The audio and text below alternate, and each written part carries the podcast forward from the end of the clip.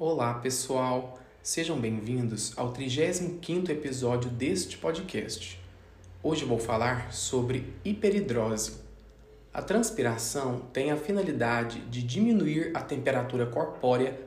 Os valores normais são em torno de 37 graus Celsius. Quando o corpo está com a temperatura elevada, uma pequena região do cérebro chamada hipotálamo envia sinais para as glândulas sudoríparas, as estimulando a produzir suor.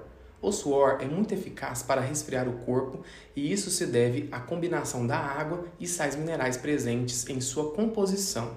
Hiperidrose é uma condição na qual o indivíduo transpira muito devido ao excesso de trabalho de suas glândulas sudoríparas. Essa transpiração anormal vai além da necessidade de regulação térmica. Ela é dividida em hiperidrose primária e hiperidrose secundária.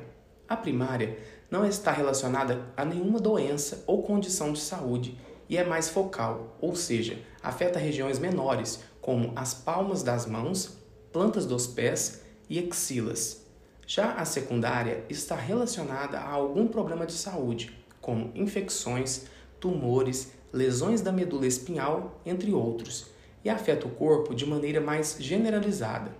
Quanto aos tratamentos, na primária tem-se a utilização de antitranspirantes, aplicação de toxina botulínica e até uma opção mais definitiva, que é a simpatectomia. Consiste no seccionamento do nervo simpático, que é o responsável por levar os sinais de produção de suor para as sudoríparas. Já para a hiperidrose secundária, o correto é tratar o problema de saúde que está relacionado a ela. O episódio de hoje está chegando ao fim.